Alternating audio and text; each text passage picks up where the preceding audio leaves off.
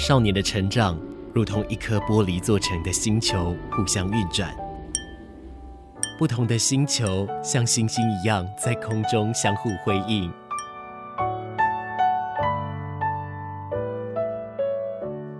但玻璃发生碰撞时，只能碎裂吗？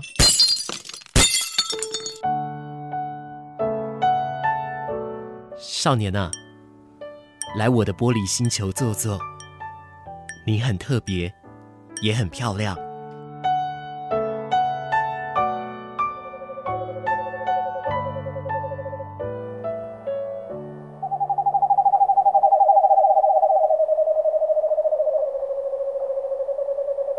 晚安，欢迎你收听今天的玻璃星球，我是马士。继续来收听到高雄广播电台 FM 九四点三 AM 一零八九。在今天的节目主题当中呢，我们要聊一点比较抽象的议题哦。之前我在午后阳光第三阶段的时候，跟你们来问了什么是神的游戏？对你们来说，神的游戏是什么呢？其实讲到神的游戏。多数人他们会想到，在二零一二年的八月哦，台湾歌手张悬，他现在已经改名叫做焦安博哦。他在二零一二年的八月的时候发行了一个专辑，就叫做《神的游戏》。他在访谈当中呢，他讲到说，缘分就如同神一般的一个存在哦。那如果说神的游戏，它是在另外的一个意思上的话，你觉得它又是什么呢？除了缘分之外，它还可以指什么？其实，在早年展翼这个乐团他们的经典歌曲《蓝色眼睛》里面，就有这么一句歌词哦。他们说：“就把一切当作神的游戏。”后来马斯去查，其实并没有针对于神的游戏这样子的一个论述哦。也就是说，它比较像是我们自己复合创造出来的一个新的一个词汇，但它没有一个绝对的意思。所以我就很好奇了，这个对于所有人来说，这是什么样的意思呢？所以我们就依据收录了几个人他们对于神的游戏的一些想法。今天我们利用这一集节目的时间来听听看他们的心得哦。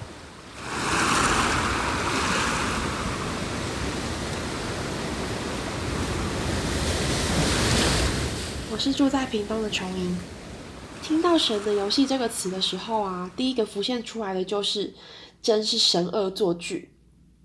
在不带入自身事件的时候，想象一下这个词，其实还能感觉到一些可爱。但是如果苦主变成了自己，就只是想大喊“幼不幼稚啊，简直天理不容”。不过，也许身处人间的我们，真的就只是神他老人家某一瞬间的消遣吧。当我们活得太过知识化的时候，他大概也看出了视觉疲劳，非得丢一颗石头掀起一点浪，激起一点我们生而为人的内在潜能。例如大喜大悲。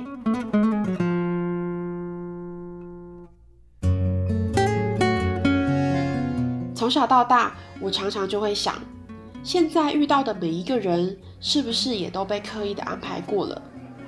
我们面对动植物，总会觉得站在上帝视角观察着他们的一生，但会不会，其实我们也只是某个世界生物的观察组？会不会还有另外一个平行世界的我们，正在经历着和我们截然不同的人生？因为神他老人家可能有各种玩法之类的。还记得刚踏入职场的那一年，遇见了那时候被我列为最讨厌的客户，没有之一。每天忙着应付他的各种疲劳轰炸，每天和他见招拆招，然后也每天都想对天怒吼：到底哪一位在玩我啊？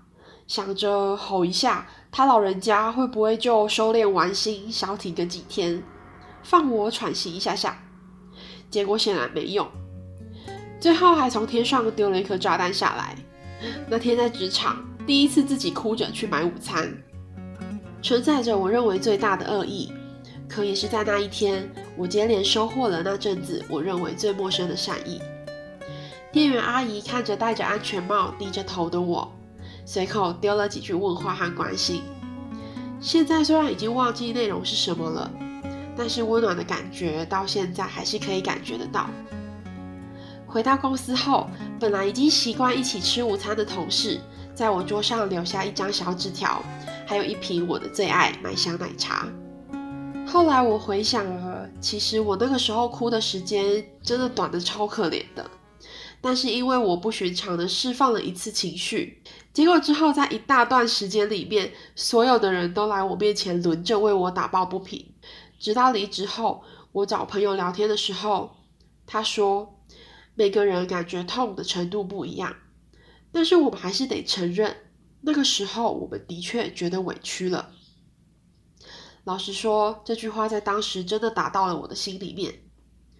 有时候会觉得日子过着过着，就忍不住被困在一个规则和框架里面。我们没有意识到，久了甚至连情绪都不太敢正视它。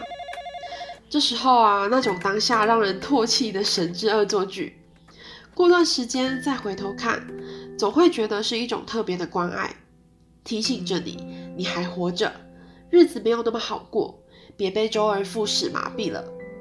然后逼得你正视自己的需求。不过，在水深火热当下，可能还是只会想大吼：“神啊，拜托你看看别人吧，你让我过过几天寻常日子不行吗？”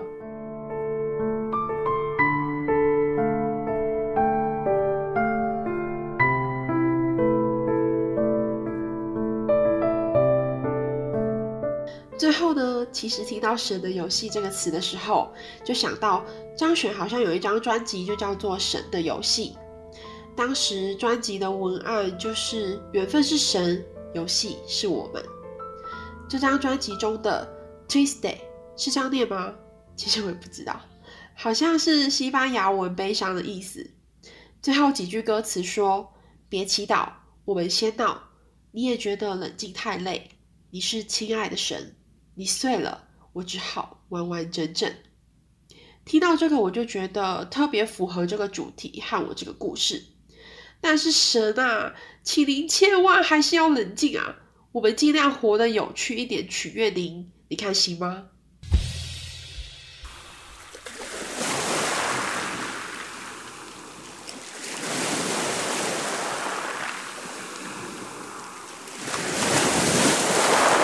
各位听众晚安，我是来自高雄的安娜，今天要来跟各位分享关于神的游戏。对我来说，神的游戏就好像一场密室逃脱，必须解开谜题才能够找到出口。每一个谜题的思考方向都不一样，解答却环环相扣着。唯有仔细观察每一个细节，细细体会，才能够找到出口的钥匙。在这场游戏里，出口写着幸福。跟男朋友在二零二零幸福数字的这一年结束了我们八年的友谊，升华为爱情。这一切都是那么的不可思议。我跟男朋友是高中同学，因为学校每学期的微调编班，他转来我们班，让我们相遇了。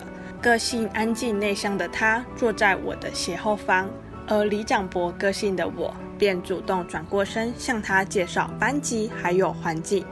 我们正式开启了这场密室逃脱，个性完全相反的我们竟一拍即合，在想法上、话题上、喜好上找到了诸多共通点。就这样，我们成为了无话不谈的好朋友。这是我们解开的第一道谜题。其实我们不过同班了短短一学期，也因为他有另一半，自然联络变少了。虽然在同一个学校，但碰到面的机会大概只剩朝会时的擦身而过。一直到赖的出现，让我们多了管道可以联络，但也只有在彼此生日时送上祝福，或很偶尔的课业学术交流罢了。甚至高中毕业典礼没有半张合照，只有文字的恭喜，平平淡淡的过完了高中的三年。就这样，我以为我们的友情随着毕业典礼的喧嚣声一同散去了。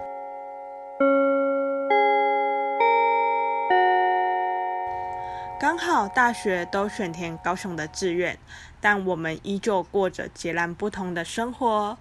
他的生活里充斥着上课、打工、交女朋友，而我忙着上课、社团，还有姐妹 party。依旧只有生日如期送上祝福，也因为彼此的生日相差不远，我们总会取一个中间值，见面送上生日礼物，聊聊近况。饭席间没有半点尴尬，分享着彼此的生活，互亏着对方。我们成了一年见一次的朋友。一直到大三失恋后，我们的联络变频繁了，陪着我走出失恋低潮。在我重返阳光后，换他陷入了爱的深渊。每次深夜电话开导，总让我气得挂他电话，因为了解他软到像豆腐的那颗心，纵使面对千刀万剐，还张手拥抱，所以总会心疼他而臭骂他一顿。也是在这场失恋后，他突然对我说：“哎、欸，我觉得我想要找的女朋友就是你，哎，要不我们在一起？”当时的我只觉得他荒谬至极，被失恋伤到脑袋了。便敷衍的拒绝他。后来他又陆续提了几次买我想吃的泡芙来我当时实习的公司给我，但我都一直把他的告白当成玩笑话看待着，甚至后来还觉得他是不是摸黑黑马赫的把我当备胎，而气得不想理他。就这样，在种种误会下，因为他的不善表达，我的不愿倾听，种下了误会的种子。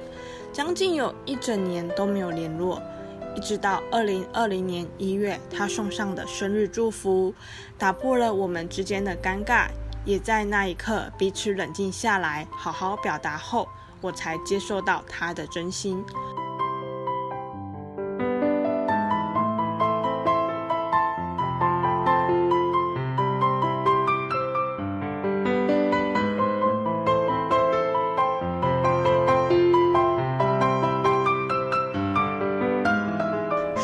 置了一场大型的人生密室逃脱给我们，要我们在曲折的小空间里依偎着彼此找到方向，信任彼此，共同解开谜题往前。而名为幸福的出口，我们正步步迈进。这场游戏隐含着许多细节要我们体会。也许胜利的喜悦并非完成的刹那，而是回想过往一同走过的那颗心，那份情。最后，想要推荐一首歌给大家：邱振哲《太阳》。在昏暗的大型密室逃脱里，有一盏灯，一线光亮，就如同太阳般，给予人振奋的力量，成为彼此的太阳，柔柔暖暖的共度时光，解开谜题，才发现幸福如同青鸟般在我们身旁，称为一起过的日常。聆听着温暖的声音。九四点三，让我有整天的好心情。九四点三，分享生活点点滴滴。九四点三，随时陪伴着你，你最好的默契。嗨，我是 Gaby。讲到神的游戏的话，对我来讲，它的定义，我觉得。生活中，我们可能去游乐园，那有一些游戏、游乐设施，它是限制在身高几公分到几公分才能乘坐。兑换到人生的话，那个游戏我会觉得是年龄，是青春。我们在很小时候。就是神，他会让你很向往那段美好，可是当你经历的时候，他又会一溜烟就这样子夺走，你只能回忆。那如果以故事来讲，青春应该会是想到那些半夜不睡觉不休息，只为了去帮某某人庆个生，或是上课时间偷偷的交换隔壁班同学的位置。只为了整老师，让老师有没有发现你不见了？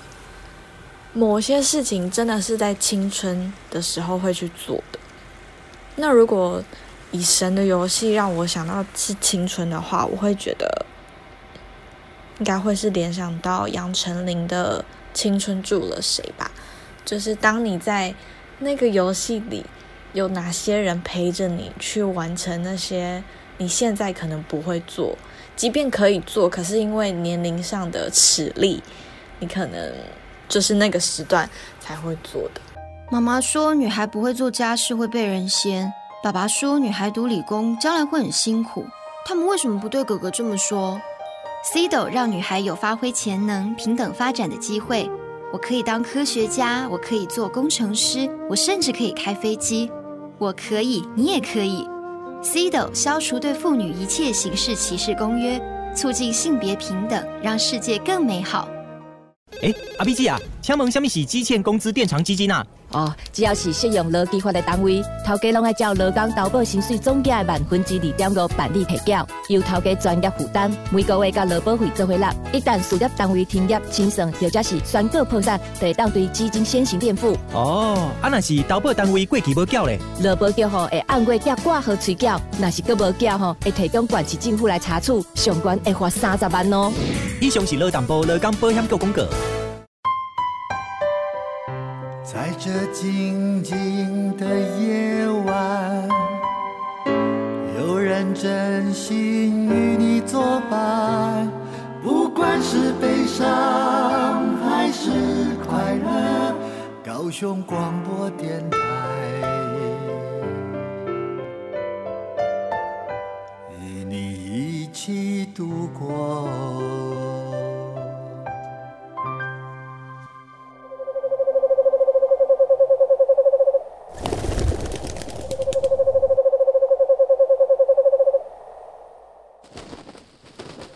你所在的频道 FM 九四点三 AM 一零八九高雄广播电台进行的节目是礼拜六、礼拜天晚上的玻璃星球，跟你说一声晚安，我是马士。在今天的节目中，我们邀请了好多人来聊聊对于神的游戏这样子一个名词的看法。上一个阶段当中，我们会听到，或许神的游戏是他老人家所要制作的一个恶作剧。或许神的游戏是他精心设计的一场密室逃脱，或许神的游戏是在于我们每一个人的青春的规则。可是，当你听到这里的时候，你会觉得神的游戏它只有一个样子吗？亦或是神他真的是一位老人家吗？其实对于马氏来说，哦，神他就好像是一个小女孩一样，手中拿着棒棒糖，绑着可爱的双马尾，握着一只泰迪熊，那很喜欢跟人家来玩捉迷藏。这个是我想象中的一种神的游戏哦。那如果说神的游戏是用骰子来决定命运的话，是什么呢？来听听看零一舞蹈制作的灵异，他对于神的游戏的感觉又是什么吧？如果说真的有神的游戏，又如果说上帝真的会掷骰子的话，那我想人类的意志就只能更坚定了，不是吗？前阵子马氏提议要我来聊聊神的游戏这个话题，很快的我便回想起了一首自己很喜欢的歌曲，那是张悬的日子。同时张悬的专辑名称所对应的也就是神的游戏，在他的介绍中。张悬说：“缘分是神，游戏是我们。”他没有很清楚的描绘，似乎在字里行间隐藏了些什么，但凡人如我无从得知，只能是单纯的被作品氛围的摇晃透明给牵引着，隐隐约约的默认他所描绘的诗意。这诗意如神，如缘分，如人与人之间的关系。可至于游戏，我却很难想象那是什么样的一道风景。说起来，神为什么要玩游戏？又有谁能跟神玩游戏呢？想想看，他们一边数着手上的筹码，一边指出眼前的点数、机会、命运。有无数张不同的卡牌隐藏在曲折蜿蜒的棋盘当中，可又有谁是主角？又是谁来盖起了那栋大楼？是棋子，是我，还是我们？这一连串太过于细思极恐，但说穿了，如同我会心甘情愿地漂流在张悬的思绪当中，让芸众生无感地乘坐在命运的河流里，又有谁会在意被操控的命运呢？又或者我们要称呼它为因果、缘分，接受眼前无关乎于对错的选择，任由自己被蝴蝶效应所带起的龙卷风给吹走，前往爱丽丝的梦游仙境吗？我不这么觉得。是人都有选择的权利，即便是在渺小孱弱的一颗种子，也能在夹缝中里求生存。更何况，神的游戏不能重来，就算能重来，我们也就得再次经历那些被遗忘的，甚至是遗失了的过往。有无数个不存在的当下，更可能是以平行时空的姿态发芽茁壮，让曾经的明天不一定会是明天，拥有过的现在也未必是同样的现在。若是如此，我们的灵魂是否能够承受这些个拥有与失去？我真的不这么觉得。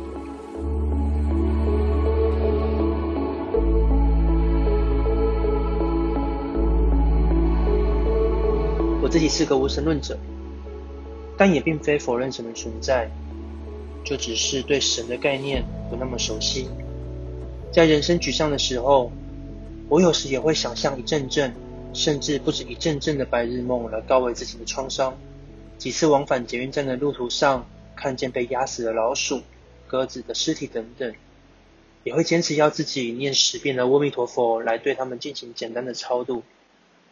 这些仪式性的行为正是我的信仰，无关乎要有神来聆听，就只是让自己安心的一种寄托方式而已。同时，我也是一名舞蹈工作者。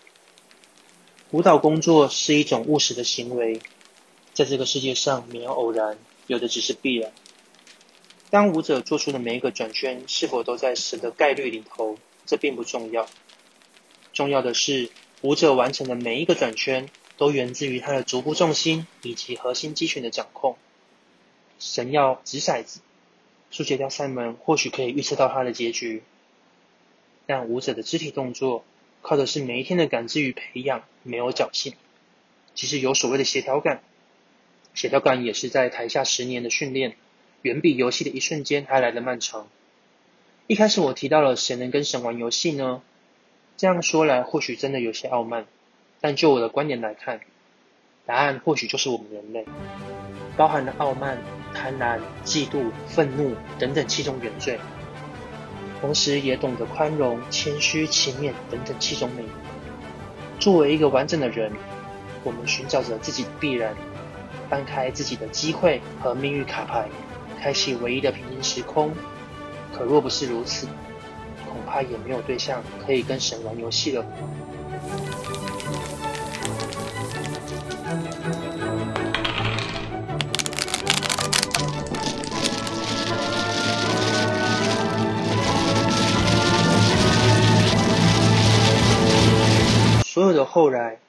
都不是未来，而是从此、现在、今天。在张悬的日子里，其中一句歌词是这样写着的：“大的。”就要看起来大，小的最好小的没人可以看见。他明说了时间与自我的存在，但同时也显为了未知与想象的全貌。在极端的追寻当中，其实我很羡慕，也很喜欢他的朦胧。唯有坚定的人能与朦胧互相辉映衬托，这就跟西瓜语言一样，黑与白一样。所以说，我们不是神。我们是神的相反词，是人。神的游戏也就是我们，我们的游戏则如神，如那些足以摇晃我们的世间妄语。最后，我们来听听张悬的日子吧，只是要小心，不要太过于沉睡而忘了苏醒过来。聆听着温暖的声音，让我有整天好心情，随时陪伴着你，你最好的默契。九四点三，你的好伙伴。九四点三，高雄广播电台。对于“神的游戏”这一词，我会想要将它跟人的一生来做连结。人的一生就好像是一个游戏过程，在游戏里。会有各种层级的关卡等着去破解，要选择哪一条支线，要与什么样的玩家组队，都很像是我们人在一生中会遇见的问题或是烦恼，也会遇见不一样的人，可能会成为伙伴。那我们在人生中拥有的钱财与功名，又会在结束的那一刻什么也带不走，如同游戏的道理。无论在游戏中获得多少游戏币与高贵的头衔，它其实都是虚拟的。这些东西只有在登入游戏的时候才具意义性。那不同的玩家对于游戏有不同的玩法，很像就造就成每个人拥有不一样的人生。其实会发现到，我们人可能只是一场游戏的角色，而地球也可能只是游戏中的某个伺服器。人生这只是一场游戏的记录，我们所拥有的，最终离开时也都带不走。最大最大的收获，就只是我们尝过人生的各种滋味。所以我才会想要将“神的游戏”一词。来与人的一生做一个连结。